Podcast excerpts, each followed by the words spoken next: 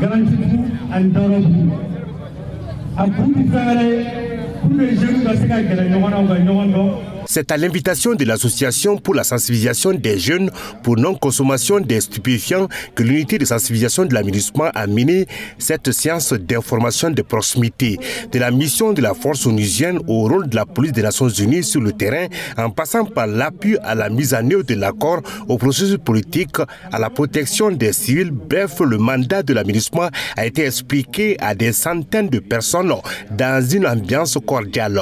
Lamine est le président de l'association pour la sensibilisation des jeunes pour non-consommation des stupéfiants. Et là, je suis très content parce que les informations que nous, on n'avait pas, les fausses informations qui circulaient, qui est là entre les gens, d'attendre ça dans la bouche même des membres des cadres de, de l'aménagement, là, je suis très content. Nous sommes ravis que l'aménagement soit là et nous accompagne. Non seulement l'accompagne le peuple malin, l'accompagne aussi la jeunesse. Abdul Salam Touré, de l'unité sensibilisation de l'aménagement. Vous voyez aujourd'hui, il y a des Béninois, il y a des Sénégalais qui jouent avec la jeunesse malienne. L'objectif, c'est de faire de telle sorte qu'on puisse créer ce rapprochement-là entre eux. Que si demain ils voient ces gens-là dans la rue, qu'ils sachent que ce ne sont pas des ennemis.